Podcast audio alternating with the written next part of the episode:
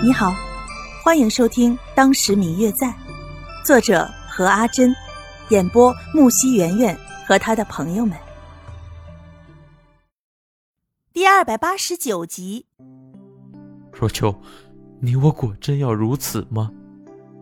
一扬手，手中的纸纷纷扬扬的洒了一地，却见是梧州城以及其他地方大大小小的地契与房契。依稀看见信上写着。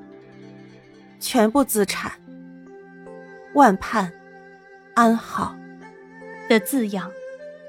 李明玉站在一旁看着陆轩这个样子，看了一眼散落一地的地契，最终退出了房门，对着前来催促洞房的丫鬟说道：“有急事的事情需要处理。”白若秋一直不回头的向前走，直到日落西山看不见的时候，才停了下来。一路上，白若秋将自己的整个思绪好好的整理了一番，才逐渐的平复了下来。此时才恍然发现，自己竟然来到了云湖边。此时的云湖边已经星星点点的燃起了几盏小灯，在风中摇曳。不远处有人在嬉笑打闹，显得好不热闹。看到此情此景，白若秋忍不住想要流泪。沿着云湖一直走，最终还是停在了这里，停在了当初两个人相守相依的小院门口。推开门，因为无人照看，院中没有半盏灯火。哼，原来这么久了，最后依旧没有一盏灯光是为我而亮的。白若秋不禁嘲笑了一番。进屋中找出了蜡烛，将灯光全部点上了。白若秋坐在院中，看着当初两个人一起种下的桃树，在院中瑟瑟发抖，不禁想起了当初两人种下这棵树的场景。阿轩，你快出来，你看看这是什么？陆轩放下手中的事情，从屋内走了出来。看见白若秋一手拿着一棵幼小的桃树苗，很是自豪地站在院中，一时间有些诧异。这是桃树苗？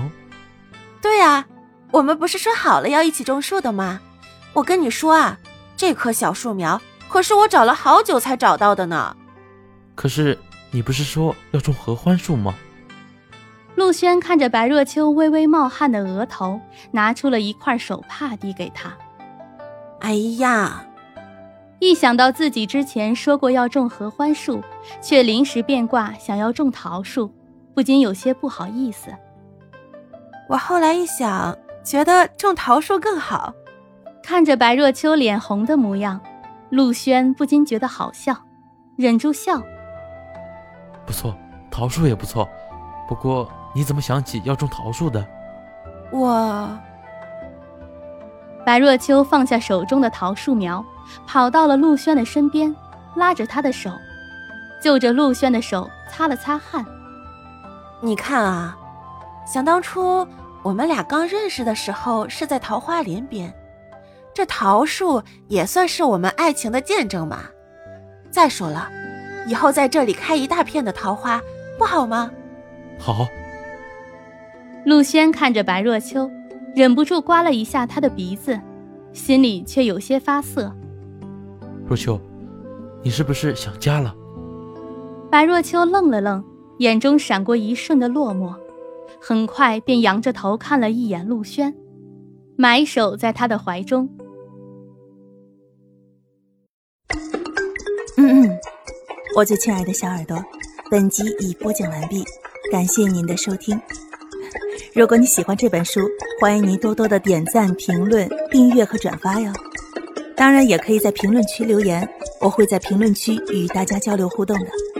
喜欢这本书就给他点个赞吧，你的点赞和评论是我们创作最大的动力。感谢您的收听。